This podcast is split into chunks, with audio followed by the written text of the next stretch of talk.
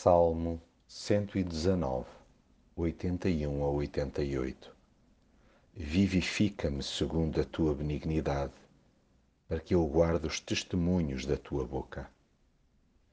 Por vezes a alma vai-se abaixo de tanto esperar a intervenção de Deus. Precisamos com tal urgência da sua ajuda que desanimamos por a resposta não vir no cronos desejado. Colocamos toda a nossa esperança na sua palavra que ficamos em pulgas para que as suas promessas se concretizem.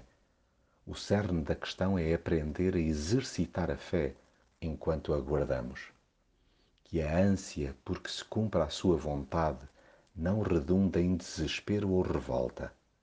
Perguntemos-lhe antes com jeitinho pelo seu conforto e confidenciemos-lhe a importância do seu colinho para o nosso equilíbrio assumamos a nossa vulnerabilidade física e emocional, sem esquecer que nos ensinou a confiar nele até ao fim.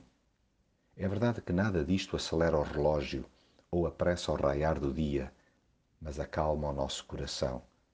Há que insistir em dialogar com Deus o tempo todo, que Ele, quase sem nos darmos conta, vai sossegando o nosso íntimo e desbravando o nosso caminho diário. Nada de entrar em parafuso pela quantidade de covas abertas por aqueles que, não se regendo pela sua lei, nos querem fazer cair. Descansemos em Deus, que tapa os buracos da mentira com a verdade. Jamais abdiquemos de nos orientar pela sua voz e não encoquemos com as tentativas de nos fazerem a folha. Até porque Ele, mais do que arranjar escapatórias por um triz, já providenciou um final feliz para nós.